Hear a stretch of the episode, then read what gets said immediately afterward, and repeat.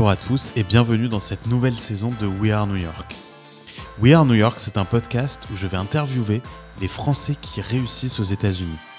Je m'appelle Ilana Beacera, je suis aux États-Unis déjà depuis 16 ans, j'habite à New York. Je suis aujourd'hui cofondateur et CEO de Willow, où l'on développe un robot qui automatise le brossage de dents. Je suis aussi investisseur dans beaucoup de startups aux États-Unis et maintenant derrière le fonds Diaspora Ventures, où on va baquer les Français qui réussissent et qui se lancent aux États-Unis. We Are New York, la saison 1, c'était beaucoup d'interviews exceptionnelles d'entrepreneurs à succès comme Jonathan Benamou de PeopleDoc, Jonathan Cherky de Content Square, Emmanuel Chalit de Dashlane et plein d'autres. On a été aussi interviewé de grands chefs étoilés comme Daniel Boulu, comme Eric Ripper, ou de personnalités très connues comme Marc Lévy, écrivain, ou Frédéric Fécaille.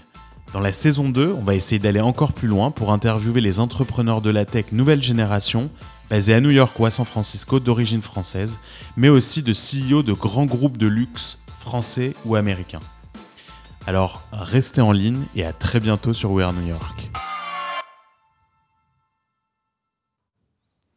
Hello à tous et bienvenue dans ce nouvel épisode de We Are New York. Eh ben, je suis accompagné aujourd'hui dans nos bureaux de Willow d'Alix de Sagazan. Salut Alix. Salut Ilan. Comment ça va? Très bien et toi? Bah, ça va. Je t'ai fait monter euh, un peu haut dans la ville, tu m'as dit, hein, avant d'arriver. Ouais, mais j'étais super contente de, revoir euh, le Midtown Manhattan parce que moi, comme je suis à Brooklyn, je le vois pas très souvent. Donc. c'est un peu, c'est ce qu'on disait un peu avant d'enregistrer. C'est fou comme Manhattan. Euh, les quartiers sont des villes, quoi. Tu sors rarement en fait de ton quartier, quoi, à New York. Bah, en fait, euh, mes bureaux sont à Sceaux, donc plutôt bas dans Manhattan. Euh, moi, je suis à Brooklyn, donc moi, tous les matins, je prends mon petit. Alors tous les matins, pas depuis quelques mois, mais je prends mon petit vélo électrique pour traverser le pont, soit de Manhattan, soit de Brooklyn, selon l'humeur. Euh, pour arriver à Sceaux parce que mon alors pour le coup mon bureau est vraiment à la sortie du pont donc euh, c'est très simple pour moi. Et c'est vrai que du coup bah tu vas un petit peu moins vers le haut parce que j'ai pas forcément euh, j'ai de temps en temps des rendez-vous mais j'en ai pas forcément beaucoup. Bon en ce moment en plus de ça il y a moins de rendez-vous physiques donc du coup je, vais voilà je vais moins vers Midtown vers Central Park et c'est vrai qu'il n'y a pas forcément besoin quand tu habites à Brooklyn d'aller dans ces quartiers là Brooklyn, c'est aujourd'hui c'est une ville fantastique, extraordinaire, qui n'a plus besoin de Manhattan presque. Coup de Brooklyn, euh, nous on est dans un quartier où effectivement euh, tu as euh, des restaurants, enfin tu as tout à proximité, c'est-à-dire que c'est des quartiers assez résidentiels, sympas, de, maisons, enfin tu vois Park Slope, Carroll Garden, avec des jolies maisons, mais en même temps des grandes avenues, des grandes rues avec plein de bars, de restaurants, etc. Même des écoles françaises. Et des écoles françaises, et surtout des écoles françaises. Et alors nous, chose qu'on qu'on n'avait pas du tout en tête en arrivant à New York, c'est la plage à une demi-heure, et ça on y est tous les week-ends. C'est laquelle euh, Coney Island? Rockaway, entre mai et octobre, euh, tous les week-ends. Ouais. Mm. C'est vrai que ça, c'est vrai, parce que quand, quand on est parisien mais oui. Euh, on n'a pas la plage à côté. Mais on n'a pas la... déjà on n'a pas la mer et la plage. Moi déjà rien que le matin de traverser le pont et de voir tout cet espace, cette étendue bleue, déjà ça me donne de l'énergie pour démarrer la journée. Et puis le week-end euh, de savoir qu'on va pouvoir aller euh, passer la journée à la plage, surfer. J'ai même kitesurfé hier, figure-toi. si je te jure à, à, Breezy Point. donc voilà, c'est vrai que c'est quelque chose que j'avais pas du tout en tête parce qu'on voit pas New York comme une ville près de la mer, je trouve. C'est vrai. Et du coup, bah moi, effectivement, bah Paris, j'ai vécu quasiment toute ma vie à Paris, donc euh, j'avais pas la mer à côté. Et là, ça me change la vie, et je me dis, mais pourrais-je maintenant vivre sans la mer à côté? Et, encore, et encore, et on n'en profite pas toute l'année, on en profite quelques mois. et c'est vrai que là, on en a beaucoup profité ah bah avec le, Covid, où on pouvait moins bouger du coup. C'est vrai qu'il y, a des plages super sympas à côté de mais New York. mais magnifiques, et puis toutes ces. Enfin, Je les ai découverts moi cet été, alors que je suis là depuis ah oui? 15 ans. c'est fou. Non, enfin, j'allais dans quelques quelques plages, mais je trouve, je trouve que les plages à New York, quand tu as des enfants en bas âge, elles sont pas super pratiques parce que tu y a beaucoup de vagues. T'as pas de douche, mm. euh, la mer elle est souvent très froide, euh, mm. elle est agitée. Mm. Euh, et donc c'était pas, tu vois, c'était pas top of mind quoi. Et puis là, on a découvert un peu les plages de de Fire Island. Non, mais elles sont magnifiques. Fire Island, Montauk, c'est magnifique. Ah, mais la côte est des États-Unis, de toute façon, moi je suis fascinée par leurs plages, quoi. C'est des étendues et des étendues. C'est vrai, c'est vrai. C'est différent des plages euh, européennes. Ouais, un Sud de la France, etc. Rien à voir avec les plages de New York. Rien à voir avec la Méditerranée, non, c'est sûr. Ah, c'est pas la Méditerranée. On n'est pas venu pour ça en même temps. On n'est pas venu pour ça. On est venu pour bosser. Et toi, justement, alors tu, tu, tu bosses beaucoup parce que tu es la, la, la cofondatrice et co-CEO oui. de AB Testy. Oui. Donc AB Testy, c'est une, très belle boîte de la French Tech. Euh, je pense beaucoup auront déjà entendu votre nom. Euh, tu as cofondé cette boîte avec euh, Rémi Aubert. Salut Rémi. Je crois que j'avais rencontré Rémi. oui, parce qu'il est venu passer trois mois à New York. Voilà. Vous étiez venu avec Impact, non il est, Exactement, il est venu avec Impact. Ouais. Business France, tout à fait. Il a fait le programme en 2016. C'est ça, mm. exactement. Et d'ailleurs, c'est comment ce programme? Est-ce que ça vous a aidé? Et peut-être explique pour ceux qui connaissent pas. Euh... Ouais, bien sûr. Bah, c'est un programme de, Business France. Alors non, c'est vrai que la, la promesse euh, nous avait bien plu parce que c'était, euh, en gros, euh, venez euh, évaluer votre business aux États-Unis en 10 semaines et faites en 10 semaines ce que vous ferez normalement en 3 mois, enfin n'importe quoi parce que 10 semaines c'est 3 mois. En 10 semaines vous ferez ce que, ce, que, vous, ce que vous ferez en un an. Et du coup c'est vrai que la promesse était, était bien et que nous, bah voilà, on avait lancé notre boîte, ça tournait bien sur la France, on commençait à avoir euh, une bonne traction parce que nous après la France on a lancé euh, euh, le UK, l'Espagne et l'Allemagne, donc on commençait à avoir une bonne traction sur les pays européens et on s'est dit bon, si on veut vraiment faire un leader mondial, faut aller aux États-Unis quoi. Donc, euh, on s'est dit, bah tiens, ce programme, c'est quand même une bonne opportunité. Allons-y. Euh, donc euh, moi je pouvais pas, j'avais soit un enfant en bas âge, soit j'étais enceinte, je sais plus, mais je pouvais pas y aller. Donc mon associé qui avait pas forcément de contraintes familiales, il est parti avec deux personnes de la boîte pendant quatre mois, trois mois et demi, quatre mois, pour justement évaluer bah, le marché. Est-ce qu'en fait on avait nos chances, quoi, tout simplement. Euh, à, de réussir aux États-Unis ou pas. Et donc ils vous aviez déjà euh, un produit en anglais à ce moment-là euh, Ouais, on avait oui parce que comme on avait développé au UK et même en Allemagne, en fait, on avait déjà tout en anglais. Et nous, l'avantage d'Abetesti, je, je, pourrais quand même rappeler ce que c'est aussi, Évidemment. ce que fait Abetesti. Mais l'avantage de notre outil, c'est qu'il s'adapte vraiment à tous les enfin à tous les marchés. J'ai pas, c'est pas, tu vois, un outil, je sais pas, de fiche de paie qui doit s'adapter au, pays, c'est pas du tout ça. C'est vraiment, un outil qui c'est pour les équipes marketing, euh, enfin les équipes digitales. Donc les équipes digitales, de toute façon, c'est les mêmes, euh, c'est les mêmes partout, quoi.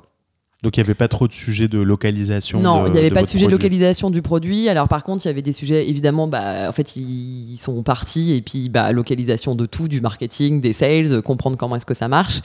Donc ils ont beaucoup bossé pendant quatre mois. Ils sont revenus avec euh, quelques prospects prêts à signer. Donc là, on s'est dit, tiens, il y a quelque chose à faire. Et là, euh, c'est très drôle parce que pendant un an, la personne avec qui il était parti, donc Laura, euh, elle a euh, signé des contrats depuis Paris en disant qu'elle était à New York avec des Américains. Et donc en fait, on a vraiment développé pendant un an comme ça les États-Unis depuis la France. Et puis dès qu'on a commencé à avoir des, clients, on a envoyé quelqu'un pour faire du customer success, donc pour vraiment suivre les clients, parce qu'on s'est dit bah si on veut marcher là-bas, faut qu'on bichonne nos clients pour qu'après euh, bah, il y ait du bouche à oreille et puis que euh, et puis que si on en a d'autres qu'ils puissent appeler les clients euh, qu'on a et puis c'est comme ça qu'on a eu une personne qui est partie en, customer success en 2017 aux US.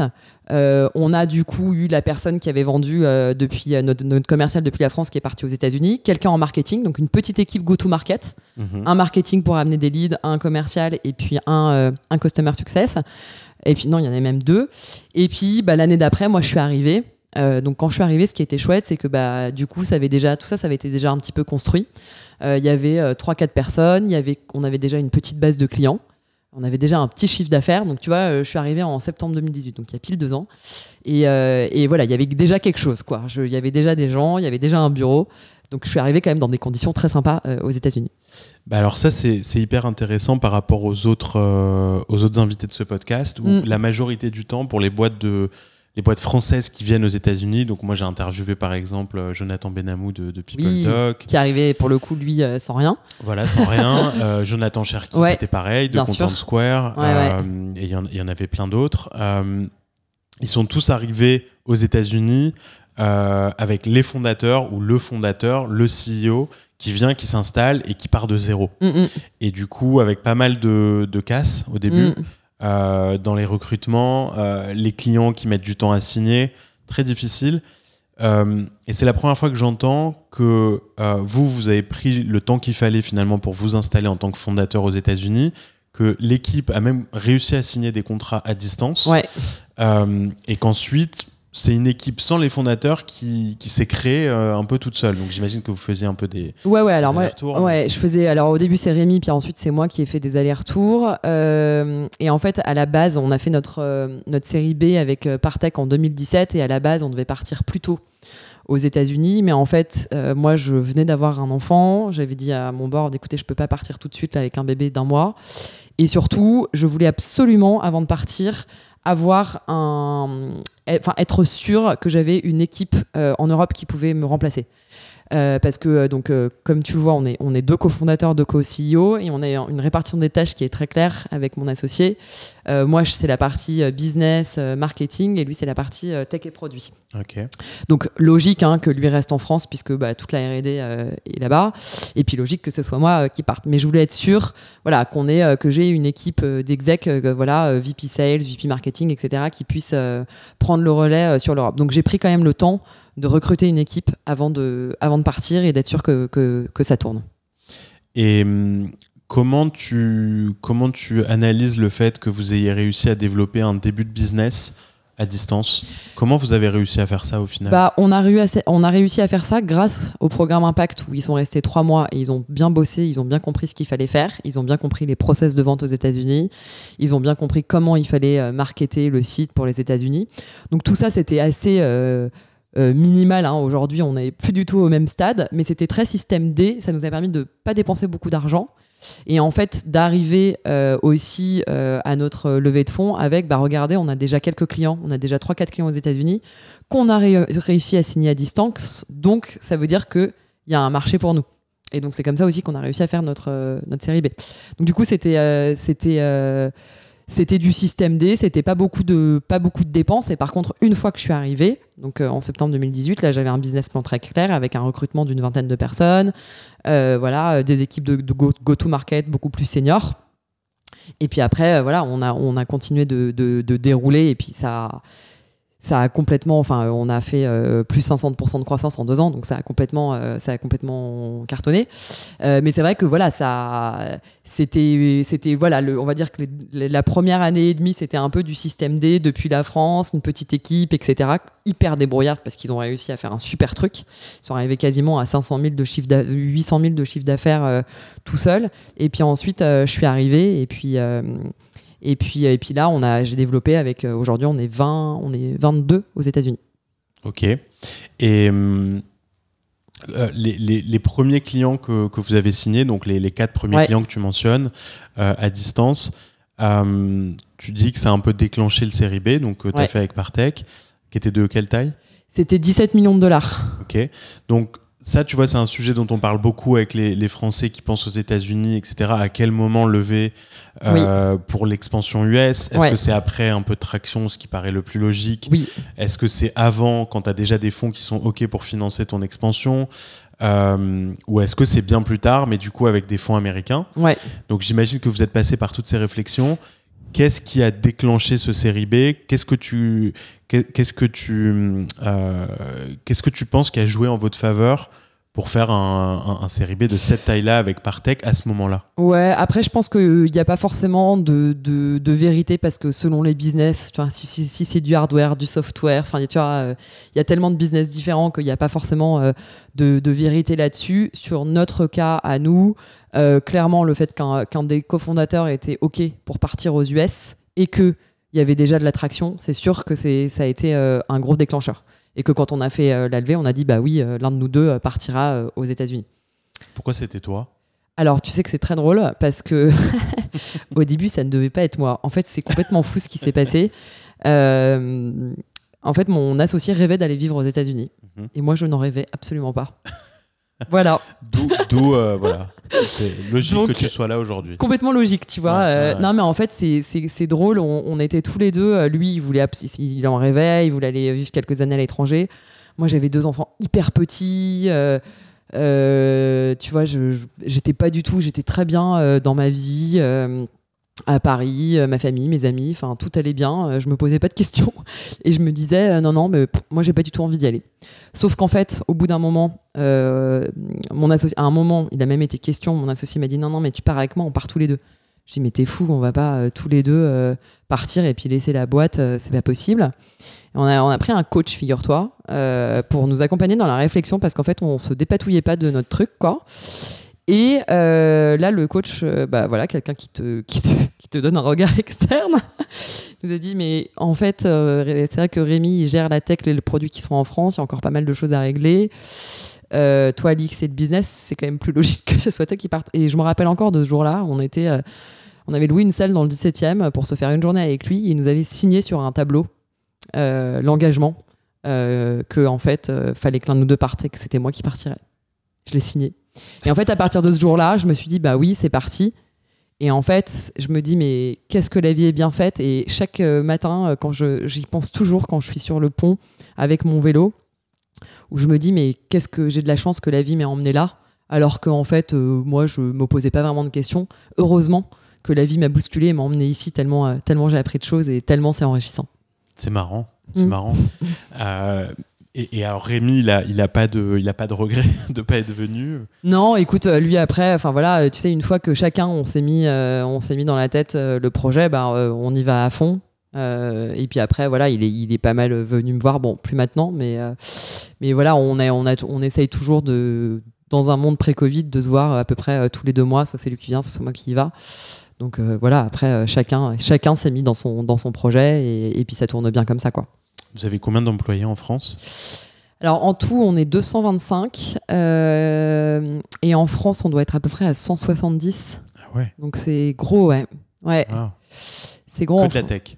Alors ouais, euh, tech, euh, R&D et puis toutes les équipes go-to-market françaises, hein, et puis tout le, le, GNA, General and Admin, tout est tout est géré en France. D'accord. Euh, pas mal de fonctions centrales aussi. Tu vois, par exemple, les sales ops, euh, sales enablement, tout ça, c'est euh, tout ça, c'est en France. Et ensuite, j'ai des équipes go-to-market. Donc, j'ai à peu près, j'ai une douzaine de personnes en Espagne. on a 15 personnes en Allemagne et au UK, à peu près. on a un tout petit bureau de 6 personnes à Singapour. et puis on est un peu plus de 20 aux États-Unis. Et alors ce qui est intéressant, c'est qu'on a enfin, à chaque fois, on a lancé ces pays euh, avec des petites équipes de 3-4 personnes. Et donc, la dernière en date, le dernier, euh, ce que j'appelle nos proof of concept, où on envoie une ou deux personnes euh, qui vont un peu gratter le marché, regarder. le dernier en date, c'est celui de Singapour, où en fait, on a deux personnes du bureau de France qui ont commencé à vendre à distance. Et une fois qu'on a eu un certain revenu, ils sont partis. Et puis là, on a pris une équipe go-to-market à Singapour pour, pour développer Singapour. Que tu as, as recruté localement qu'on a recruté localement. Sauf que c'est des Français qui sont partis euh, à Singapour et qui ont recruté localement. Ok, alors ça, on va revenir dessus. Je voulais, je voulais parler de l'Asie après. Euh, mais justement, on parlait de, on parlait de Rémi. Un sujet euh, qui saute aux yeux, c'est que vous êtes co-CEO de cette boîte. comment ça marche d'être co-CEO Pourquoi on prend cette décision d'avoir deux CEO euh, c'est pas un modèle classique, mais ça arrive. Ouais. Euh, comment, comment vous arrivez Alors, tu as bien, as bien décrit tout à l'heure que vous répartissez euh, très bien le boulot et ça a l'air très clair, c'est complémentaire. Ouais. Produit, engineering d'un côté et puis toi le reste, enfin le business. pourquoi co-CEO alors écoute, euh, CTO et CEO, ouais, bah en fait on est on est rentré dans une dynamique avec Rémi où en fait depuis le début on gère la boîte tous les deux. Euh, et donc, effectivement, il gère la tech, le produit, moi, je gère le business, mais euh, au milieu, toute euh, la finance, RH, etc., on gère à deux. Et en fait, on a, on a un espèce de duo qui, qui fonctionne ensemble. Et donc, à un moment, on appelait, on disait président CEO, enfin, on, a dit plein de, plein de choses différentes. Et puis, à un moment, nos investisseurs nous appelaient de la de tête. Et donc, à un moment, on, s'est posé et puis on s'est dit, mais en fait, euh, de toute façon, on gère la boîte ensemble, c'est juste la réalité. Donc, en fait, pourquoi euh, commencer à essayer d'inventer euh, d'autres noms, etc. Puisqu'en fait, bah, c'est la réalité, on gère vraiment la boîte tous les deux. on, on enfin, tu vois, on, fait, on se fait des synchros tous les jours sur tous les sujets. Et euh, je pense qu'aussi euh, le fait que voilà la boîte euh, est bien grossie comme ça est aussi aussi dû au fait qu'on on est on est deux et qu'on est très très complémentaires. Et puis après des co bah écoute, il y en a quand même de plus en plus. C'est un modèle qui a l'air de bien se développer. Puis voilà, des trucs, euh, je sais pas, un homme, une femme, des, des, caractères. non, mais voilà, enfin, il y a, y a, sûrement plein de choses euh, à étudier là-dessus parce que je trouve que c'est très intéressant. Euh, moi, j'ai pas encore mis tous les mots dessus, mais, mais je, je pense que, enfin, en tout cas, nous, on voit ça aujourd'hui comme, comme une force. Et puis après, si tu veux, on a des, on a des valeurs de base qui sont communes. Hein, on a le même rapport à l'humain, à l'argent, à pas mal de choses. Euh, et ensuite, on a des caractères complémentaires, donc du coup, ça, ça, fonctionne, ça fonctionne bien. Et hum, là, le fait que vous ne travaillez plus ensemble, donc du coup, enfin, à distance, ouais, vous êtes, vous êtes plus dans les mêmes bureaux. Ouais. Euh, comme vous avez cette relation vachement fusionnelle, est-ce que ça a changé quelque chose euh, Alors, il y a eu plus dur. Ouais, il y a eu des moments où ça a été plus dur. Tu vois, là, pendant le Covid, à un moment, ça faisait tellement longtemps qu'on s'était pas vu, ça faisait presque. Enfin, en fait, on, on a eu des ratés avant le Covid, on n'a pas pu se voir parce que quand j'étais à Paris, lui était pas là. Euh, il devait venir à New York, puis en fait, sa mère était malade, il n'a pas pu. Donc en fait, on a eu quelques ratés, ce qui fait qu'en fait, on s'est vu une fois l'année dernière. Et en fait, à un moment, effectivement, il y avait un espèce de manque de synchro. Mais en fait, à chaque fois, quand il y a des choses comme ça, on en parle. Soit alors on a toujours notre même coach, soit euh, on voit notre coach euh, pour prendre du recul, soit en fait on en parle tous les deux. Et si tu veux, ça fait quand même notre binôme, il dure depuis 10 ans. Euh, je pourrais te raconter après rapidement euh, quand même ce qu'on fait, comment on a monté la boîte. Mais du coup, euh, bah, c'est vrai que maintenant, on sait comment l'autre réagit, on sait comment se parler. donc, donc ouais, et en fait, c'est très bizarre parce qu'en fait, on, se développe à, on se développe à deux. Quoi. Et notre coach, il nous dit toujours, mais vous voulez pas faire chacun individuel? On dit, bah non, en fait, on préfère avancer à deux. Ouais. Fou, c'est vraiment fusionnel, quoi. Ouais, et fusionnel professionnellement. Hein. J'avais bien compris. Mais c'est bien de le préciser quand même. Oui, c'est mieux de le préciser. Euh, alors bah justement raconte ça fait ça fait dix ans que, que vous avez monté euh, AB mais mais vous avez commencé à travailler ensemble avant vous, vous étiez rencontrés dans une expérience précédente ouais. Euh, et raconte-nous euh, ce que fait AB un peu plus précisément ouais alors, on s'était rencontrés dans l'expérience précédente. En fait, on se connaît surtout de l'enfance. On s'est rencontrés, on était tous les deux moniteurs de colonies de vacances ensemble quand on était jeunes, pour la petite histoire. Ah oui.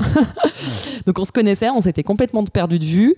Et en fait, il s'est avéré qu'en sortant d'école de, commerce chacun, on s'est retrouvés chacun dans des agences digitales, euh, des boîtes euh, web. Et donc, euh, bah, on s'est retrouvés, ah bah tiens, je travaille avec ta boîte, on n'a qu'à a qu'à déjeuner ensemble, on a qu'à voilà, on a qu'à on a qu'à se voir. Et puis, on s'est vu, on s'est aperçu chacun qu'on avait plutôt des envies d'entrepreneuriat et qu'on était dans des boîtes où il n'y avait pas forcément des gens qui avaient des envies d'entrepreneuriat. Donc je suis venu bosser dans la boîte dans laquelle il était. Et dans cette boîte, on faisait beaucoup ce qu'on appelle de l'acquisition de trafic. Donc, euh, c'était que Google à l'époque. Maintenant, tu as Instagram, tu as Facebook, etc. Et donc, on a bossé dans cette, dans cette agence et en fait, on s'est retrouvé extrêmement frustré parce qu'on faisait des campagnes et des campagnes et des campagnes. Et puis derrière, en fait, euh, on voyait que les utilisateurs arrivaient sur le site et puis en fait, on savait pas ce qui se passait sur le site. Et puis, euh, on se disait, mais en fait, il pourrait carrément améliorer ça, il pourrait faire ça, il pourrait faire ça. Mais en fait, on n'avait pas la main sur le site, on pouvait, on pouvait pas le faire. Et donc, on s'est dit, bah tiens, on a tous les deux cette espèce d'esprit entrepreneurial, on pourrait monter une boîte, une agence à l'époque pour aider les sites à comprendre comment euh, les utilisateurs se comportent et surtout comment améliorer les parcours utilisateurs. Et donc, on a créé une, petite agence qui s'appelait Liwio en 2010. Donc, c'était vraiment le début de l'aventure. Puis, on a passé deux ans à faire du business d'agence comme ça. Et puis, au bout d'un moment, on s'est dit, bon, on, est, on bossait sur des outils comme Google Analytics, euh, euh, l'outil justement de test AB de Google. Et puis, euh, à un moment, on s'est dit, en fait, nos clients, ils ont un vrai problème, c'est qu'ils n'arrivent pas à améliorer en continu leur site. On voyait, Amazon qui faisait incroyable, un travail incroyable. Enfin, l'expérience Amazon, c'est quand même quelque chose d'extraordinaire. Amazon, tu as une personnalisation de l'expérience client qui est incroyable. Ils faisaient des, tonnes et des tonnes d'expérimentation de test AB pour justement bah, tester les messages, qu'est-ce qui marche le mieux, pour quel type de population, etc. Et on s'est dit, en fait, on va créer un outil qui va permettre à toutes les boîtes de faire ce que fait Amazon. Donc de euh, d'améliorer l'expérience utilisateur, euh, d'aller super vite dans dans la enfin dans l'amélioration, dans la personnalisation de l'expérience utilisateur. Donc on a commencé à créer l'outil un minimum viable product en 2012 qu'on a ensuite peu à peu amélioré et puis en fait, on, on a commencé à avoir euh, des, premiers clients. Donc on avait nos clients de l'agence, on a commencé à avoir des premiers clients sur ABTST. On a arrêté l'agence. En 2013, on s'est concentré sur ABTST. Et en 2004, donc on est vraiment devenu éditeur de logiciels. Et en 2014, on a fait euh, notre première levée euh, avec, avec Xange. Et ensuite, on a fait, donc on a fait série site série A, série B, série, série, série C. On a levé 64 millions en tout. Donc aujourd'hui, effectivement, on est 225 répartis dans 9 pays et on a 900 clients. Donc vraiment, nous, la mission chez ABTST, c'est vraiment de redonner le pouvoir aux équipes digitales de leur permettre d'améliorer l'expérience utilisateur, d'améliorer le ROI, euh, d'aller hyper vite, d'être agile, si tu veux, de plus avoir besoin de dépendre des équipes euh, techniques pour modifier le site, pour tester des éléments. Euh, quand tu regardes rapidement la vidéo d'ABTST sur le site, le, la, la, vidéo de présentation, elle est assez sympa parce qu'en fait, hop, tu rentres ton site dans ABTST, puis tu peux tout modifier comme si tu étais sur un PowerPoint. Donc n'importe qui, toi, moi, on peut modifier rapidement le site, on peut tester. Et republier. Et voilà, et republier, exactement, republier, et puis voir, tiens, est-ce que ça, ça a mieux marché que ça? Et puis avoir de la data pour tout, pour tout, pour tout. Tiens, les nouveaux utilisateurs, ils ont mieux marché que les anciens utilisateurs. Et donc bah, ça, c'est vrai que ça donne euh, beaucoup, beaucoup de, euh, bah, de pouvoir, d'agilité, en fait, à ces équipes euh, marketing et produits digitaux qui peuvent du coup aller plus vite, tester leurs features, regarder ce qui marche, ce qui marche pas, et puis surtout plus être dépendant des équipes techniques comme c'était le cas euh, avant. Donc c'est pas que de l'A-B testing. Alors non, alors on a un nom effectivement, euh, mais qui marque les esprits parce que les Américains trouvent ça drôle comme nom, A-B testing. Ouais, c'est très sympa. Donc on l'a gardé, euh, mais mais non, c'est vraiment, enfin c'est vraiment personnalisation, expérimentation. Et, et, on a réfléchi pas mal de fois hein, à changer de nom qui effectivement est un petit peu restrictif sur l'A-B testing alors qu'effectivement on fait beaucoup plus que ça. Et hum, est-ce que vous avez rapidement trouvé votre euh, product market fit euh, grâce à, ces, expérimentations avec votre agence? Ouais, en fait, euh, donc dans l'agence, on commençait à faire des missions sur des outils comme Google Analytics, etc. Et puis on s'est dit, mais en fait, comment est-ce qu'on pourrait créer un outil où en fait tout ça c'est beaucoup plus simple? Et en fait, en créant donc ce qu'on appelle notre éditeur, on a commencé à attraper des bouts de code sur le site et à se dire, mais en fait, ces bouts de code tu peux les bouger très simplement. Et puis après, hop, tu peux en fait euh, lancer un test et puis en fait, tu peux, tu peux comparer une version A, une version B. Et puis ensuite, tu peux mesurer qu'est-ce qui marche le mieux. Et donc en fait, en créant cette espèce de petit MVP, on a commencé à le donner à tous nos clients qui ont commencé à nous dire mais oui c'est vachement bien euh, tiens je pourrais faire ça je pourrais faire ça euh, vous pourriez améliorer le produit comme ça etc et en fait on l'a vraiment construit avec nos clients et puis ensuite on a fait bah, tout ce qu'on fait aujourd'hui on a commencé à faire du contenu donc sur les blogs à l'époque qui disait regardez tout ce qu'on peut faire. Et puis ensuite, on a commencé à avoir pas mal d'appels entrants. Moi, mes premiers clients, euh, mes premiers gros clients que j'ai signés, c'était euh, à l'époque Photobox, Bouygues Telecom et euh, Etam et Cdiscount, qui en fait, en fait, il n'y avait pas d'outils qui existaient à l'époque. Donc en fait, bah, nous, on arrivait, on leur montrait et puis ils nous disaient non, mais c'est exactement de ça dont on a besoin. Donc en fait, on a tout de suite eu l'effet waouh et le product market, market fit. Et est-ce que là, le, le Covid et l'accélération du, bah, du e-commerce, du digital et de tous ces outils, ça, ça, a eu un impact sur vous? Ouais, alors écoute, figure-toi qu'au moment de, de, de l'arrêt là, du 15 mars, de, l'arrêt du monde, euh, il y a eu, euh, il y a eu euh, je sais pas, trois semaines d'utilisation folle d'ABTST où en fait tous nos clients commençaient à mettre des messages, tester des choses, etc. sur, sur leur site en passant par ABTST. Euh, et ensuite, alors nous, il faut savoir qu'on a des clients. Donc, on a évidemment commencé par euh, beaucoup de clients e-commerce, hein, qui étaient ceux qui avaient des problématiques de ROI euh, très fortes. Mais en fait, on a vraiment des clients dans tous les secteurs. Nous, dès que tu as un site et que tu as un objectif sur ce site, tu peux être client d'ABTSI, puisque tu vas pouvoir améliorer ton site, tu vas vouloir mettre en ligne des choses rapidement. Donc nous, on a des, des, médias, des sites de, voitures, on a des, du e-commerce, du, travel, des sites de, lead generation, on a vraiment de tout. Donc nous, si tu veux, ce qui est intéressant, c'est que le Covid, alors oui, clairement, ça accélère la transformation digitale. Tous nos clients euh, ont besoin de nous. Euh, après, bah, on a des clients travel qui souffrent. En fait, nous, on a des clients dans tous les secteurs. Donc, on a aussi des clients qui vont pas très bien et qui nous disent est-ce qu'on peut euh, mettre en pause l'outil pendant 2-3 mois. donc, on est quand même impacté par le Covid, même si on l'est beaucoup, beaucoup moins que pas mal de monde parce qu'en fait, notre outil, il est absolument essentiel pour les équipes digitales et qui l'utilisent qui l'utilisent beaucoup et de plus en plus parce que bah, tout le monde se concentre maintenant sur, euh, sur l'asset digital. Quoi. Et est-ce que tu as vu une différence justement chez vos clients euh, français versus US euh, dans l'usage, dans la croissance de nouveaux comptes, etc. Alors, figure-toi que le fait qu'on soit aux US nous a pas mal fait accélérer la roadmap. globalement, on trouve que sur l'organisation, les clients américains, donc les organisations entre les équipes marketing, produits, toutes ces feature teams, etc. Les, Américains sont quand même assez en avance, ce qui fait que ça nous a fait développer plus vite certaines choses, dont un, de, un de nos produits phares qui s'appelle Flagship, justement, qui est un produit destiné, donc c'est de l'expérimentation et de la personnalisation, mais un peu plus technique, donc plus pour les équipes produits et techniques. et ça, clairement, euh, c'est venu euh, du marché américain. En fait, si on n'avait pas été sur le marché américain, on n'aurait pas développé ça aussi vite. On l'aurait fait, mais moins rapidement. Euh, donc ça, les, États-Unis drivent quand même pas mal la, roadmap. Alors, ça c'est ma première question sur France versus US. quand toi tu es arrivé ici, donc tu le disais septembre 2018, donc il, y a, deux ans, j'imagine que l'équilibre du business qui allait passer de plus en plus vers les États-Unis, parce que si ça marche aux États-Unis, ça va vite écraser un pays comme la France. Ouais. Euh, comment, comment ça fonctionne en interne, ce genre de, de, euh, tu vois, de nouvelles stratégies, ou en tout cas de, de, nouveaux pays qui va prendre la place sur euh, l'historique? Est-ce que c'était une complexité euh, humaine, tu vois, à l'intérieur de la boîte, par exemple? Bah, écoute, de toute façon, c'est des changements qui se font peu à peu, si tu veux. J'aurais, j'aurais bien aimé hein, qu'au bout d'un quarter aux États-Unis, euh, bah ça y est, on est plus gros aux États-Unis qu'en France.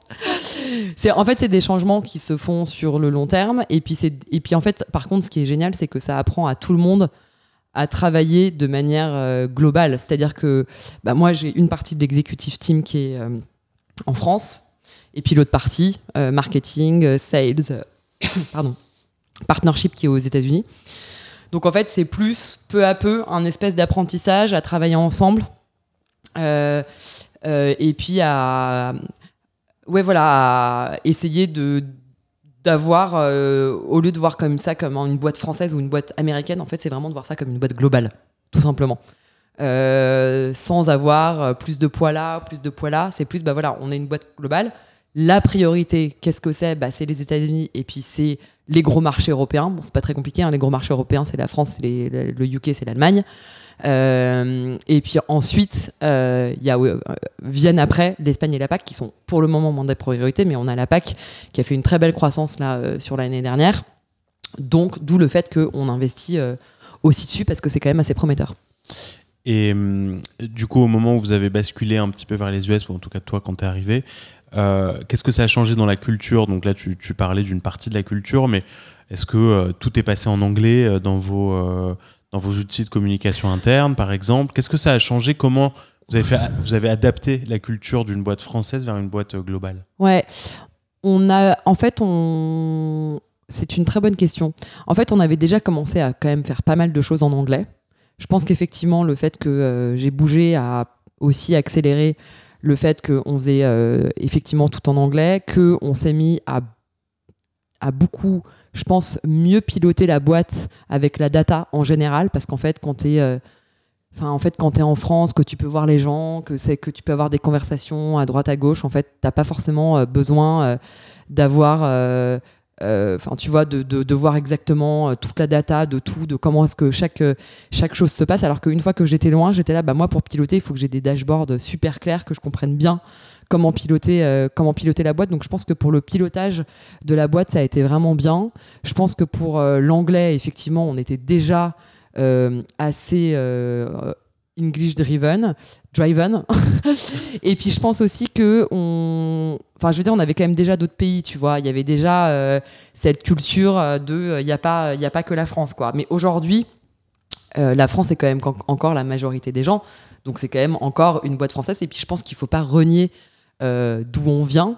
Quand on est une boîte globale, bah, on est une boîte globale d'origine française, on est une boîte globale d'origine américaine, whatever euh, faut pas renier ses origines, tu vois. Moi, pour moi, c'est aussi important que euh, bah, les gens qui viennent dans la boîte, ils comprennent aussi la culture française, puisque ça fait partie de nous. Et tu vois, moi, euh, quand je suis arrivé ici, au début, je me suis dit, il faut que je recrute que des Américains, il faut que je recrute que des Américains. Bah non, en fait, il y a deux, trois personnes, soit françaises, soit franco-américaines dans l'équipe, mais parce qu'en fait, c'est essentiel de garder cet ADN et c'est notre culture.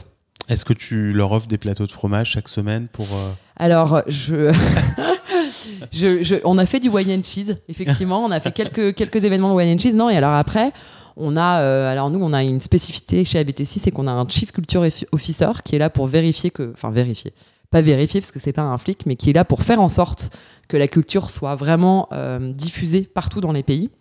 Donc on a plein plein euh, plein plein de choses, d'événements que qu'on met en place dans chaque pays. Et puis on a un onboarding quand même où tout le monde vient une semaine à Paris quand ils arrivent chez ABTC. Malheureusement, c'est pas possible en ce moment, mais par contre, bah, évidemment, ils sont tous hyper contents de venir passer une semaine à Paris. Et puis là, on leur déroule le tapis rouge, on fait des super événements le soir, euh, ils voient tous les gens de la boîte. Euh, donc voilà, c'est très important. Notre chief culture officer, elle s'occupe, elle s'occupe même des off-boarding, tu vois. Elle part. Euh, elle, est, à Paris des gens qui, Alors elle est à Bordeaux, donc elle est en France, mais elle s'occupe aussi de parler avec les gens qui partent et de savoir pourquoi, comment, qu'est-ce qui s'est passé, etc. Et puis nous, avec Rémi, ce qu'on fait beaucoup, on fait beaucoup de Hollands et de meetings avec les équipes pour beaucoup, beaucoup communiquer euh, expliquer pourquoi, comment on fait, etc. Et le fait d'avoir des bureaux un petit peu partout, euh, parce que c'est pas juste France-US, il y a l'Allemagne, il y a le UK, il y a la PAC. Euh, le fait d'avoir des bureaux un peu partout, bah, chacun on essaye d'être présent. Alors bon, lui il va, il va en France et puis moi j'essaie d'être présent un peu dans tous les meetings pays qu'ils ont toutes les semaines. J'essaie d'y aller une fois par mois et puis ensuite on fait un Hollands à peu près tous les deux mois avec toute la boîte. Expliquer les résultats, expliquer la stratégie. Il y a une grande transparence. Ouais, on parler de vos chiffres. Euh, ouais, complètement. Ouais. ouais, les chiffres, euh, qu'est-ce qui va, qu'est-ce qui va pas, qu'est-ce qu'on a appris, qu'est-ce qu'on a bien fait, qu'est-ce qu'on a mal fait. Euh, l'employé du mois, déjà. Non, vraiment Ouais, ouais, l'employé du mois, le sales du quarter. Et eh ben, c'est des employés qui votent. Ok. Ouais, c'est des gens qui votent. Et c'est un employé de toute la boîte Ouais, de toute la boîte.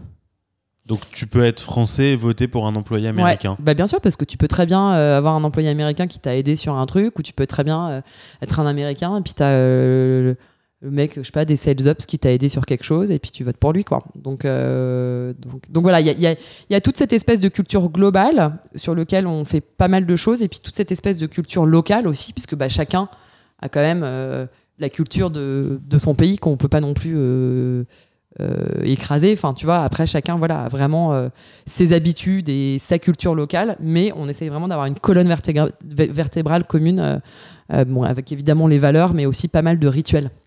Voilà, c'était le mot que je cherchais tout à l'heure, les rituels. Et quand tu es arrivé, toi, ici, donc parlons de ça un petit peu.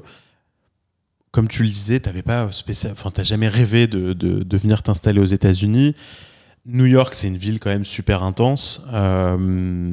Beaucoup de gens adorent New York, beaucoup de gens rêvent de New York, mais une fois que tu y arrives et que tu t'installes, ça peut être difficile. En plus, tu arrivé avec des enfants en bas âge, etc. Est-ce que euh, tu as adopté la ville très vite? Est-ce que tu as trouvé ça un peu violent?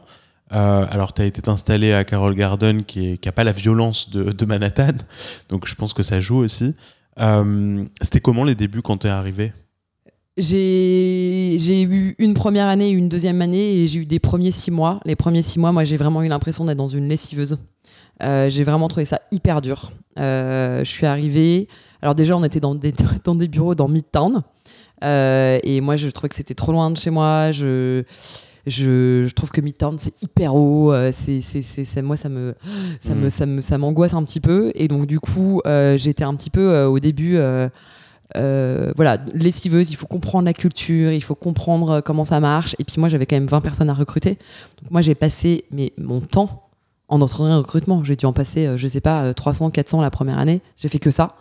Mais justement, comment, comment tu sais recruter des, des, Américains bah, quand tu viens d'arriver comme La première personne que j'ai recrutée, j'ai eu de la chance, c'est une RH et qui, qui faisait à la fois toute la mise en place des bénéfices, etc., qui m'expliquait tout ça, parce que moi je comprenais rien à tous ces trucs-là, et puis qui m'a aussi euh, bien expliqué, euh, et puis qui était aussi talent acquisition, donc qui me faisait, euh, qui trouvait les gens, qui faisait passer les entretiens, etc. Tu l'as recruté comment, elle, par exemple? Alors, c'est la seule personne de, de, de, toutes les personnes que j'ai recrutées que j'ai pour, pour, qui j'ai pris un cabinet de recrutement. Ok, ouais, c'est smart. Ouais. Et ensuite, bah, moi, j'avais quand même déjà trois personnes. Donc, dans le processus de recrutement, ces gens-là, euh, m'aidait en fait dans le processus de recrutement euh, à filtrer. Euh, et donc, écoute, nous, alors effectivement, comme tu dis, tu as plein de gens qui disent bah, Moi, j'ai commencé, j'ai recruté, et puis en fait, c'était pas la bonne équipe. Moi, je dirais pas ça, parce que j'ai encore beaucoup de gens qui sont là. Il y a eu quelques personnes, ça collait pas d'un côté ou de l'autre. mais globalement, j'ai quand même gardé la même équipe depuis le début. J'ai recruté très vite mon VP marketing. Je voulais quelqu'un qui avait les deux cultures. J'ai un VP marketing qui est franco-anglais-américain. Euh, donc euh, voilà, parce que je voulais je voulais avoir voilà quelqu'un qui, comprenne un petit peu la culture européenne. Ensuite, j'ai recruté mon VP Sales, alors qui a vécu toute sa vie aux États-Unis, mais qui est quand même né en Europe. Donc, il y a quand même aussi euh, un, un, petit ADN européen. Et puis, j'ai mon VP Partnership, euh, qui pour le coup, lui, est complètement 100% euh, américain. Aucune racine européenne. Mais par contre, voilà, je, cette équipe-là, c'est la même depuis le, depuis le, depuis le début. Et puis euh, les sales, euh, quasiment aussi, euh, le marketing aussi. Donc voilà, on a, on a recruté des gens en plus. Et puis il y en a qui sont partis, bien évidemment. Mais on a quand même gardé pas mal la même, la même équipe. Mais donc pour revenir au début, c'était difficile. sur le plan perso, c'est des trucs bêtes, hein, mais les écoles à New York, ça te prend juste un temps de dingue. Donc faut comprendre comment ça marche. faut comprendre comment tout marche. Euh, moi, mon, mon, mari, il n'a pas travaillé au, au, début, il a passé six mois à onboarder la famille. Euh, et puis ensuite, euh, voilà, bah, recruter, comprendre comment ça se passe, gérer les équipes à distance, pareil, tu apprends à gérer à distance, passer tes matinées, moi ça fait deux ans que je passe mes matinées en call. Ouais, bon, maintenant c'est toutes mes journées hein, avec le Covid. Ils m'ont bien fait rire tous pendant le Covid à me dire Oh là là, c'est chiant d'être tout le temps en visio. J'aurais dit bah, Bienvenue dans ma vie, les gars. Parce que bah oui, je suis, je suis pas mal en visio, tu vois, donc j'ai beaucoup l'Europe le matin et puis euh, les US l'après-midi. Tu commences tôt du coup tes journées? Alors non, moi je suis pas, je ne suis pas une lève tôt et puis moi euh, c'est sacré de m'occuper de mes enfants le matin, donc euh, non, c'est l'école c'est à partir de 9h et de temps en temps 8h30. Et pendant le Covid, comme j'étais chez moi, je faisais des calls à 8h, mais j'essaie toujours d'emmener les enfants à l'école. T'as pas le stress le matin quand tu te réveilles, euh, quand tu regardes tes mails Arrête, c'est horrible. c'est horrible. Hein. Mais ça, tout le monde l'a. Hein. enfin, tout le monde l'a euh, quand tu travailles avec l'Europe. Non, mais quand tu travailles avec l'Europe, le matin, t'ouvres ton téléphone, bah, tu vois tout qui est passé. Et en plus, ça, alors moi, comme une idiote, je l'ouvre dans mon lit, mon téléphone. Ah donc, je vois tous les messages. Et puis, en fait, après, il y en a qui passent à la trappe parce que voilà, donc c'est complètement idiot de faire ça. Donc, du coup, maintenant, je mets tout en on-read et puis euh, j'oublie et puis je remonte. Et puis voilà, parce que je, je travaille la moitié du temps chez moi, la moitié du temps au bureau. Euh, mais si, si, ça c'est, euh, c'est anxiogène possible de te réveiller.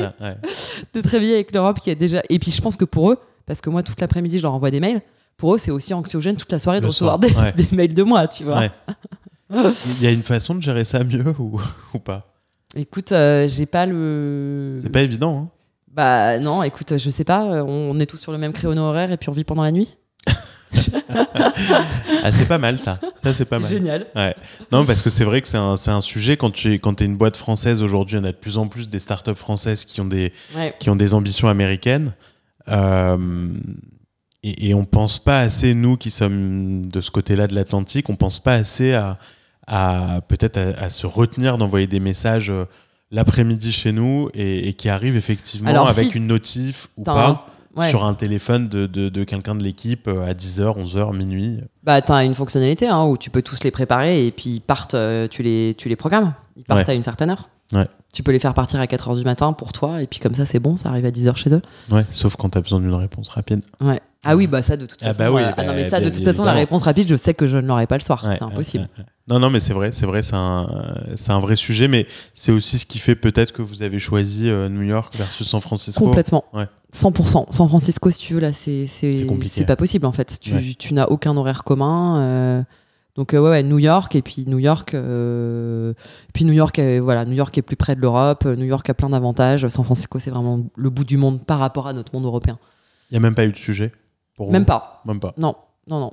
Et sachant que moi, si tu veux, alors mes clients, parce que j'ai pas beaucoup parlé de mes clients, mais j'ai beaucoup de clients de, dans, donc je te disais dans tous les secteurs. Donc nous, ça va de grosses boîtes comme LVMH, comme L'Oréal, euh, euh, des, des, des, Carrefour. Euh, je connais pas. Non, c'est des petites boîtes. rien de.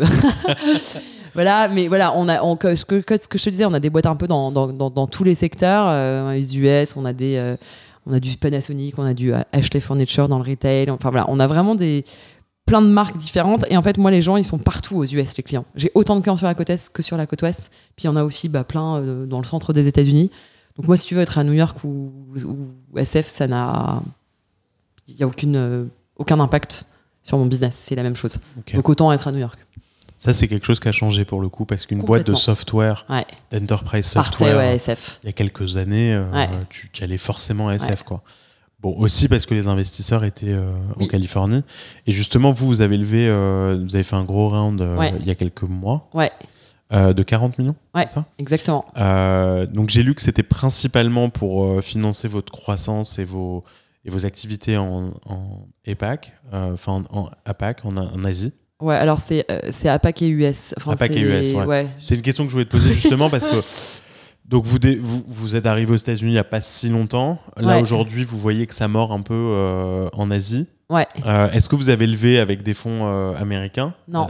Euh, toujours des fonds européens? Non, des fonds européens. Alors, on dans nos fonds européens, il y a le Corélia qui est le fonds de Fleur Pellerin qui est financé pour le coup par la Corée. Donc, voilà. Après, nous, on a fait cette levée et puis on a vu les deux, des investisseurs américains et européens. Après, euh, tes investisseurs, euh, tu les as au board pendant pas mal d'années, donc tu as besoin d'avoir un vrai fit.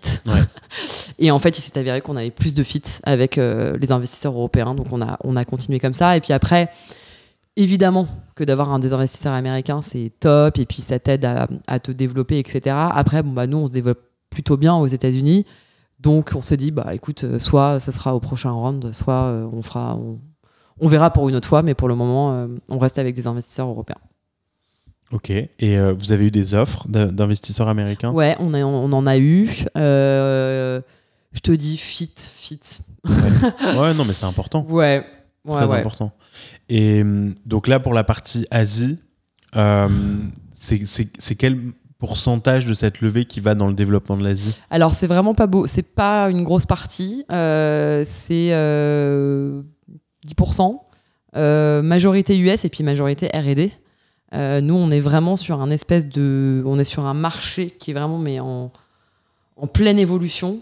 Euh, on s'est adressé jusqu'ici aux équipes euh, souvent marketing digital pour améliorer le site. Aujourd'hui, on s'adresse de plus en plus aux équipes produits et techniques. On est vraiment en train d'effectuer un, un, shift de comment faire travailler toutes ces équipes ensemble. C'est un, c'est un travail titanesque. Euh, parce que c'est pas juste euh, des gentils softwares que tu utilises, c'est des softwares qui vont te changer ton organisation, qui vont te changer ta manière de travailler euh, et qui, qui, changent la manière de travailler ensemble. Et donc tout ça, bah, ça demande beaucoup beaucoup de R&D. donc on a énormément d'investissements sur sur la R&D. Ok. Et hum, là, vous avez décidé d'ouvrir un bureau à Singapour. Ouais. Pourquoi Singapour versus euh, d'autres endroits? On a vraiment pas mal euh, étudié le truc. Euh, ça nous paraissait le hub le plus simple. Il y a pas mal de boîtes qui se sont ouvertes à Singapour parce que c'est quand même pas très compliqué au niveau de la création de boîtes, de l'emploi. Enfin, tout est assez souple. On avait regardé aussi Hong Kong. Bon, quand tu vois la situation, je me dis qu'on a plutôt bien fait de pas de pas aller à, à Hong Kong. on avait alors figure-toi que nous il y a quelques années on avait commencé avec l'Australie Mhm. avec une boîte qui nous avait qui avait développé la, la BTC en Australie, mais en fait ça ça pas ça avait pas marché. Et là, en fait, Singapour c'est assez central. Tu peux aller euh, alors entre guillemets rapidement en Australie seulement en 7 heures d'avion. non mais bon, c'est quand même sur le, à peu près les mêmes fuseaux horaires. Mais en gros, euh, depuis Singapour, en fait, on s'est beaucoup concentré sur euh, Singapour, Hong Kong et l'Australie. Le reste, euh, quand euh, il y a de l'entrant, on prend, mais on s'est surtout euh, concentré sur ces géographies parce que la PAC, c'est comme l'Europe, c'est hyper décentralisé. Enfin, t'as plein de monnaies, plein de langues, exactement comme l'Europe, quoi. Alors que les États-Unis est quand même une région totalement magique. la même langue, tout est pareil. Donc, ouais, la, la PAC, c'est vraiment compliqué parce que plein de pays, plein de langues, plein de régulations différentes. Donc voilà, on a décidé de se concentrer sur trois géographies. Euh, et pour le moment, écoute, ça. Et puis aussi, euh, je te parlais de L'Oréal LVMH. On a aussi toutes ces boîtes-là. On a tout L'Oréal euh, Chine, APAC, pas mal d'entités de, LVMH là-bas aussi. Donc. il y a des passerelles quoi entre les. Exactement. et puis nous, on a besoin de tous ces, ces, très gros clients. Tu vois, on a aussi toute la famille Mullier, Decathlon, etc. Tous ces gros clients qui sont partout. Il faut que nous, on puisse aussi les servir partout. C'est ça qui a déclenché votre envie d'aller euh, Singapour totalement. Nous, c'est vraiment nos clients qui nous ont dit il faut que vous soyez là-bas. Et en fait on s'est dit bah ouais on y va. On y a été d'abord pour eux. Et puis ensuite on a développé euh, on a développé bah, d'autres euh, d'autres d'autres acteurs là-bas, enfin d'autres clients là-bas. Tu, tu, tu, vous vois comment dans dans cinq ans? Vous en êtes où? Bah écoute, euh, nous, euh, ce qu'on dit toujours avec mon associé, c'est que tant que, enfin, ce que je disais, c'est qu'on est sur un marché en plein développement. Donc nous là, on est dans une phase hyper excitante parce qu'en fait, on est en train d'assister à un shift de manière de travailler, à un shift de toutes ces équipes digitales qui arrivent à de mieux en mieux s'organiser, etc. Et on fait partie de cette révolution. Donc pour nous, c'est génial parce qu'il y a encore des millions de choses à faire. Donc nous, la boîte, on veut continuer à la faire grossir, on veut continuer à garder cette culture euh, qui est assez forte euh, euh, chez ABTST. Et, et puis, bah voilà, on, ça y est, on sait faire global. sauf que bah, on n'est pas encore très gros. Donc nous, bah, clairement, oui, on a des ambitions de devenir très gros, de devenir un leader global sur notre catégorie. donc on est, voilà, on se voit tout simplement comme ça, tu vois, c'est modeste. Ouais, écoute, c'est plus ambitieux, c'est bien. Puis, et puis voilà, le, la, magie, enfin, tu, tu, dois voir ça des milliards de fois sur ton, ton podcast. Cette magie quand même de, de, de, mix de culture, moi je trouve qu'il y a des choses extraordinaires de la culture américaine, incroyables, de la manière de travailler, le marketing, le storytelling, c'est des choses on se prend des baffes, quoi. C'est quand même incroyable. Et puis, bah, nous, en France, on est quand même des gens intelligents. Hein. On fait des beaux softwares, euh, on a des bons ingénieurs. Euh. donc voilà, c'est vraiment arriver à, mixer, à prendre le, meilleur de ces deux mondes. Euh, tu vois, vraiment apprendre des Américains comment faire du marketing, comment faire du sales de manière structurée, intelligente, apporter notre savoir-faire européen pour bah, montrer que nous aussi, les Européens, on sait construire des belles boîtes parce que bon, aujourd'hui, c'est ça change, c'est ça qui est génial, mais c'est quand même encore beaucoup l'apanage euh, des, Américains. Mais non, nous aussi, en, fait, en France, on sait faire des. En Europe, on sait faire des belles boîtes tech. Et, euh, et quand tu vois, euh, alors je crois que c'est récemment un événement où, où, Emmanuel Macron parlait de, de, de 25, ça, 25 unicornes d'ici 2025 ça paraît très bien parti. Enfin, je veux dire, il y en a quasiment une nouvelle euh, par mois maintenant. Euh, justement, par rapport à ce que tu disais sur l'avantage de la France et, notre position en Europe, est-ce que tu vois la France prendre une position de leader en Europe dans la tech? Euh, Jusqu'à il y a peu de temps, c'était quand même un peu plus, par exemple, UK et l'Allemagne que la France. Et si oui, comment on y arrive? Bah, Là, moi, je pense qu'on a on a quand même effectivement le gouvernement qui met tout en place pour euh, et qui est très très euh, enfin euh, voilà qui met beaucoup de moyens pour que ça arrive. Alors l'Allemagne effectivement il y a des belles boîtes. Pour moi c'est plus le UK alors après j'ai pas j'ai pas toute la data de combien de boîtes il y a etc mais je pense que euh, oui, la France est clairement euh, en très bonne position pour, euh, pour prendre la tête. Et puis quand tu vois là sur septembre toutes les levées hallucinantes qu'il y a en France, si ça continue comme ça, on est bien parti. on est bien parti. Après, j'ai pas tous les chiffres faudrait regarder. J'ai pas tous les chiffres de qui euh, numéro 1, numéro 2, numéro 3. Euh, parce que ça dépend ce que tu prends en fait. ça dépend. Est-ce que c'est le financement Quel type de boîte Voilà, tu peux avoir des milliards de classements en fait. Euh, tu prends toujours le classement qui t'arrange quoi. et, est-ce que tu penses que le, la culture française et, le, et, on va dire aussi l'anglais, tu vois, l'apprentissage de l'anglais, qui est pas un niveau quand même exceptionnel. On le voit hein, quand, on a, quand les Français on arrive aux États-Unis, c'est quand même euh, mais laisse tomber. c'est quand même pas, pas, évident par rapport aux autres pays. Tu vois, moi qui suis là depuis longtemps, je, euh, la bah, des Allemands, des Allemands, tu leur ils parlent les anglais. Allemands, ils parlent très bien anglais. Il y a beaucoup, il y a beaucoup de pays aussi, tu vois, comme les Israéliens par exemple, où les Israéliens ils sont tellement pas de marché. Ouais. Qu'ils sont nés avec la langue euh, en plus, tu vois, ils ont juste pas le choix. Même les Portugais, ils parlent mieux. Ouais. Mais alors, euh, qu'est-ce qui se passe ah ben pas moi, faire quelque chose justement bah, Moi, je suis, euh, mais euh, c'est marrant que tu dis ça parce que moi, à chaque fois, je dis, mais je suis, mais je trouve que l'éducation française est fautive.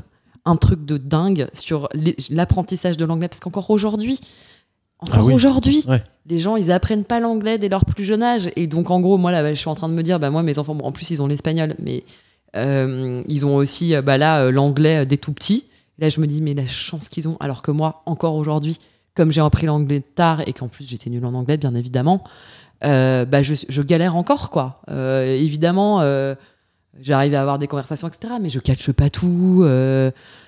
tu vois, une interview comme ça en anglais, je suis un milliard de fois moins à l'aise. du coup, tu vas pouvoir catcher beaucoup moins de choses.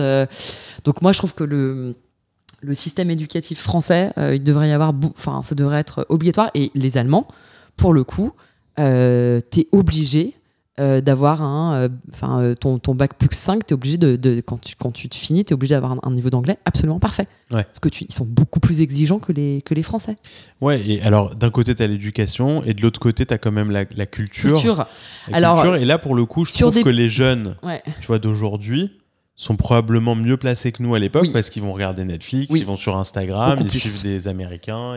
Et ils ont toutes les expressions, etc. Beaucoup plus. Et après, comme tu dis, tous les petits pays, comme ils n'ont pas euh, toutes les séries, etc. dans leur langue, eux, ils sont obligés. Mais après, sur moi, pour moi, la meilleure comparaison, c'est l'Allemagne. C'est un pays encore plus gros et c'est un pays euh, qui a sa culture, ses films, euh, ils ont tout, ils ont tout quoi en allemand. et c'est un pays où, c'est comme la France. Hein. nous, en Allemagne, on traduit tout. Et en français, c'est pas possible de pas avoir les choses en français, quoi. Alors que, euh, alors c'est moins grave de pas avoir des choses en allemand en Allemagne que d'avoir des choses en français. En, tu vois, Un, truc bête comme un livre blanc euh, où on va euh, qu'on va transmettre à nos à nos clients. En Allemagne, s'il en est en anglais, c'est pas très grave. En français, c'est en France, c'est plus compliqué. Ouais. Donc après, pas tout le monde, hein, mais mais du coup, tu te dis, c'est quand même. non, mais il y a peut-être aussi un petit peu d'orgueil. non, mais les Français, on, défend notre culture euh, bec et ongle. Ouais, mais on a raison. On a une culture incroyable. Mais on a raison. Il faut qu'on continue comme ça, évidemment. Mais par contre, juste qu'on parle bien anglais. c'est tout quoi et même moi je me dis mais oh, pourquoi mes parents m'ont pas poussé? Pourquoi euh, pourquoi euh, pourquoi je suis pas plus à l'aise quoi? Je suis jalouse de mon fils de 6 ans quoi ouais. et de l'autre côté il y, y, a des réussites de boîtes françaises comme la vôtre et plein d'autres sans arriver bilingue ouais. bah, t'arrives à vendre. Euh, oui, les, gens les gens t'écoutent, te reçoivent en rendez-vous. Euh, parce qu'on est dans donc est-ce que c'est indispensable? Parce que tu es dans un pays où bah, c'est mieux pour toi en fait, parce que c'est beaucoup plus fatigant, c'est juste ça. c'est que oui, non, ça t'empêche pas euh, de vendre. Et encore, tu vois, une conférence, on va moi on m'appelle pour une conférence, bah, je suis beaucoup moins à l'aise aux US, je vais préparer dix fois plus le truc, ça va me prendre des heures de préparation. Alors qu'en France, euh, c'est facile, tu vois. Donc c'est pour toi, quoi. C'est juste que tu, travailles euh, dix fois plus et ça vient beaucoup moins naturellement, donc c'est beaucoup plus compliqué, quoi. Après, ce qui est génial aux États-Unis, c'est que c'est un le pays. J'avais appris ça quand j'étais petite, le melting pot. Ce fameux melting pot, non mais qui fait que du coup, euh, en fait, tout le monde a des accents. Enfin, tu vois, il y a quand de euh, tous les gens que tu rencontres, que ce soit en entretien, etc., bah, tu, tu t'aperçois que bah non, lui, il est pas 100% américain parce qu'en fait, il a un accent. Et en fait, les Américains, ils sont hyper habitués à bosser avec des gens avec des accents, quel que soit l'accent. Ils savent même pas si c'est un accent français, allemand, ils s'en, ils s'en foutent en fait. C'est la grosse force hein, d'ailleurs des États-Unis quand et, et, la grosse force en particulier de New York, où tout le monde a un accent, y compris les Américains. parce que souvent ils viennent pas d'ici, tu vois. Donc euh, euh, c'est une ville qui est hyper accueillante en fait. Ouais, ouais, grave, carrément. Tu te sens pas rejeté avec ton accent, tu vois. non, et je trouve que c'est un message important à faire passer pour, euh, pour, pour, ceux qui sont en France et qui peuvent avoir peur, tu vois, de, de, venir. de venir parce que justement leur niveau d'anglais n'est pas top. En fait, faut venir, faut parler et faut voir à quel point tout le monde s'en fout. Moi, je suis arrivé aux États-Unis, j'étais à Philadelphie ouais. la première année, et là, c'était une autre histoire. Euh, mon accent français, euh, j'ai eu des remarques. J'allais acheter euh, un paquet de cigarettes aux douaneries d'en bas. Je fume plus hein, depuis longtemps, je, précise quand même. On ne te juge pas Oui, j'ai vu, j'ai vu que tu me regardais bizarrement.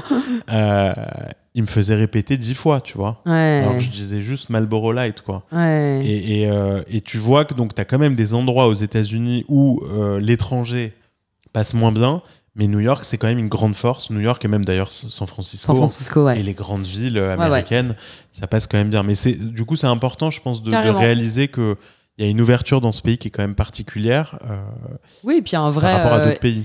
Et puis, euh, et puis à New York, c'est quand même fou parce que c'est une énorme ville. Alors tout le monde dit toujours les New Yorkais, ça va vite, c'est stressé, machin. Moi, je trouve que les New Yorkais sont toujours hyper gentils, quoi. Je trouve que t'es perdu dans la rue, quelqu'un te propose de t'aider. Enfin, je veux dire, à Paris, t'imagines quand t'es perdu dans la rue, tu crois qu'il y a un personne qui va s'arrêter pour te proposer de t'aider. Surtout si tu demandes en anglais. Ouais. Il n'y a personne qui va s'arrêter. Non, mais en français, si tu demandes, en France, si tu demandes, t'es même pas sûr que quelqu'un s'arrête. Là, c'est tu demandes même pas, t'es un peu perdu, tu regardes comme ça, et il y a un mec ou une nana, enfin, il y a quelqu'un qui arrive qui dit Can I help? Tu vois. Euh, ouais. C'est fou quand même. Ouais, c'est vrai. Cette culture de l'aide. Ouais. C'est un pays. Euh, qui est, jeune en fait, les États-Unis, et qui, qui, qui, a grandi grâce à son ouverture au monde aussi. Donc on, sent quand même ça euh, euh, chez les New-Yorkais. Alors après, on, peut, on peut reprocher d'autres choses aux Américains qui pour le coup, ce qui est, ce qui est très marrant, c'est que la différence entre les Français et les Américains en termes de culture, en termes de personnalité, alors que c'est deux pays développés, deux pays riches, on est opposés. C'est-à-dire que ce que tu décris là euh, sur euh, euh, un coup de main dans la rue, ça décrit très bien la différence entre les deux peuples, où, en France, dans nos relations, on va être plus profond, au début un peu froid, tu vois, et puis par contre, une fois que tu fais rentrer les gens dans ton cercle, là, pour le coup, c'est pour la vie, quoi. Aux États-Unis, c'est un peu l'inverse. Je sais pas si c'est ton, c'est ton, ton... Bah, en fait, euh, moi, je, je pense que c'est juste. Euh, je sais pas si j'opposerais ça comme ça parce que je trouve que c'est juste le prisme et l'angle, la manière de voir. C'est-à-dire que parfois, les gens sont là. Euh, non, mais les Américains, ils peuvent te lâcher du jour au lendemain. Ils sont hypocrites, etc. Bah, en fait, c'est hypocrite pour toi, français. Mais en fait, derrière eux, ils sont comme ça. Donc pour eux, c'est normal. Donc toi, pour toi, c'est de l'hypocrisie, mais pour eux, ça ne l'est pas. En fait, c'est ça qui est marrant, c'est qu'en oui, ils sont pas méchants, ils sont pas faux. Ils mais non, c'est juste euh, que eux, ils c'est leur façon de travailler. C'est leur façon d'être, quoi. Et euh, là, euh, tu as, une série qui vient de sortir justement, alors qui est un peu ridicule, mais justement qui est sur les différences culturelles françaises américaines. Et une des phrases de la série qui m'a pas mal marqué, c'est les Français travaillent pour vivre, les Américains vivent pour travailler. Et en fait, c'est tu vois, il y a plein de choses comme ça. Enfin, c'est très vrai. C'est vrai que les, Américains, c'est bah, le boulot, euh, c'est hyper important, alors que nous, on est beaucoup plus hédonistes, on a besoin de profiter. Et en fait, il n'y a pas de bien ou de, enfin, il n'y a pas de bon ou de mauvais.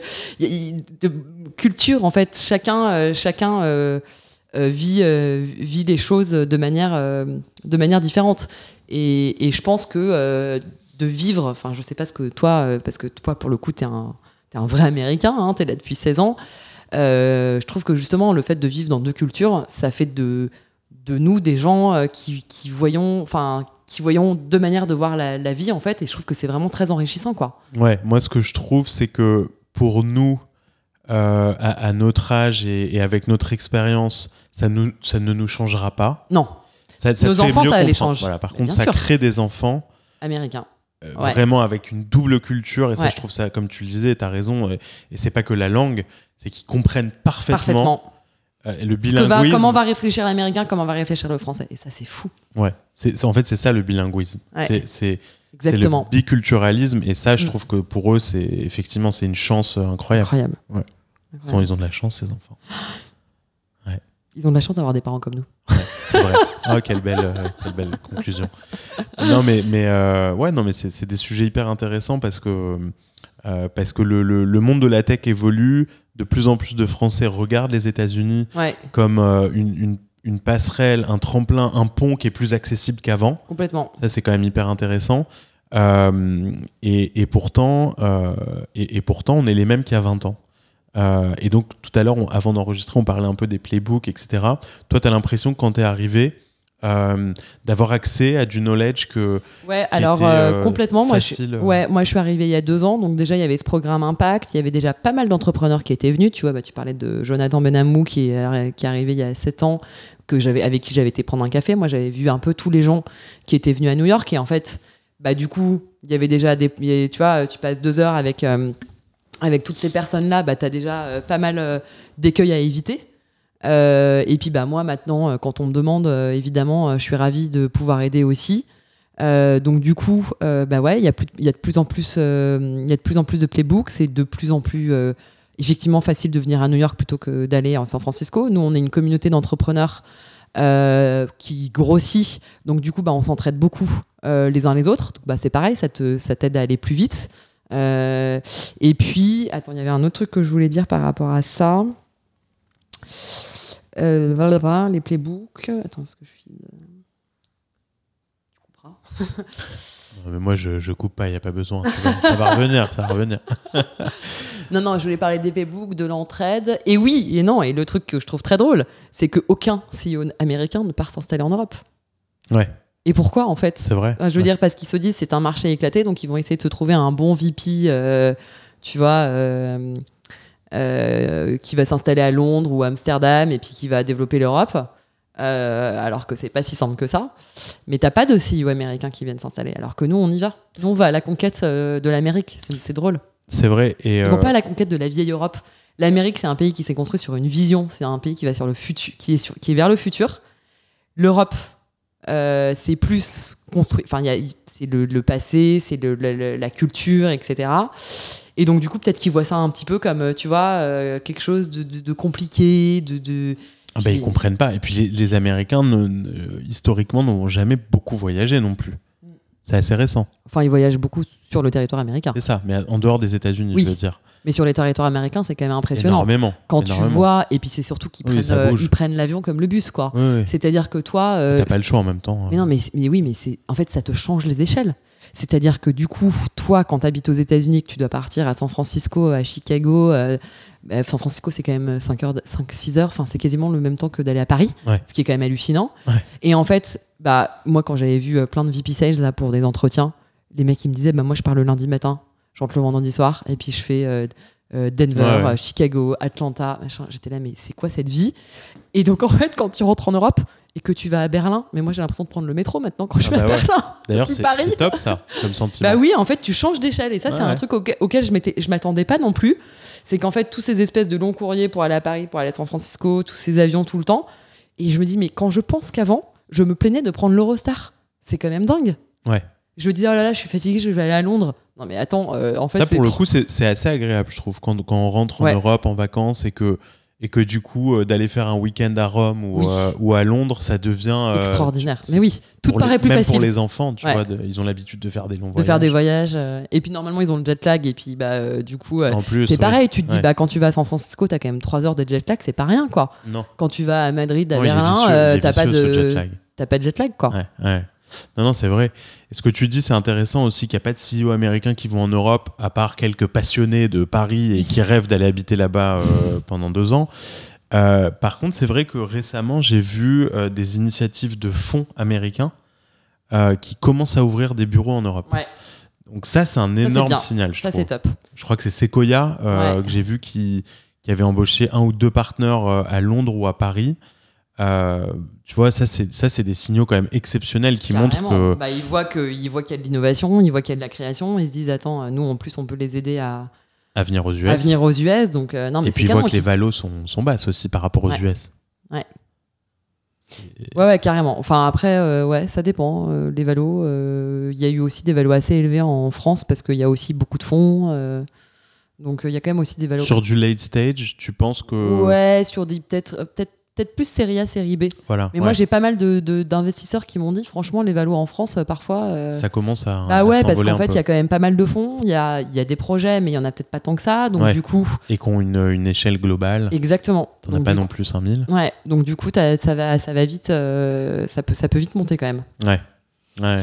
Donc après, mais, mais, en tout cas, je suis d'accord avec toi. C'est un, un, super bon signe. Et puis tu sens effectivement que il voit de plus en plus que qu'il y a beaucoup de qu'il y a du dynamisme en Europe et que du coup ça vaut le coup euh, coup d'aller investir et puis en fait c'est ce que je te disais sur ces équipes globales on arrive on a de plus en plus de playbooks justement pour construire ces équipes globales qui travaillent ensemble et puis tu vois les américains moi euh, tous mes américains ils, comprennent aussi enfin ça paraît un, peu nébuleux pour eux, mais ils comprennent quand même la culture européenne. Donc tu vois, on, a, on, apprend quand même de plus en plus à, vivre, à le vivre ensemble et le travailler ensemble, je trouve. Ouais, ouais. super intéressant. Bah, sur cette touche, euh, je trouve très optimiste. on, va, on va conclure cette conversation. Euh, mais mais euh, c'est exactement ce que je voulais obtenir un peu dans cette conversation avec toi. C'est parce que tu as, encore un regard frais sur France, US, déploiement aux États-Unis, etc. Et en même temps, déjà un, beau succès, Ebitesti. Donc, je pense que ça va être assez eye-opening pour parler français. Pour ceux qui nous écoutent. Donc, eye-opening. Ah oui. Donc, euh, merci beaucoup, Alix. Bah, merci à toi, c'est très gentil de m'avoir reçu. Ben, c'est un grand à plaisir. Midtown.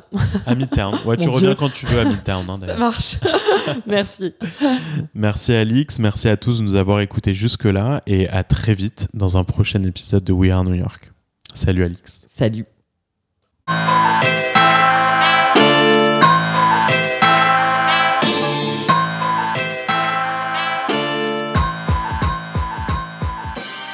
Merci d'avoir écouté cet épisode de We Are New York jusqu'à la fin. J'espère que le contenu vous plaira et surtout que vous aurez envie de partager cet épisode et le reste des épisodes de We Are New York autour de vous. Le site de We Are New York, c'est weareny.com. Tous les épisodes sont dessus. N'hésitez pas à laisser votre email sur le site pour que vous puissiez recevoir les derniers épisodes sur votre boîte mail directement. Ce qui nous aide beaucoup, c'est quand on met 5 étoiles sur son appli de podcast pour promouvoir We Are New York et aussi rajouter un petit commentaire gentil. C'est comme ça qu'on remonte dans les classements des podcasts. Alors merci de partager autour de vous et à très bientôt dans un nouvel épisode de We Are New York.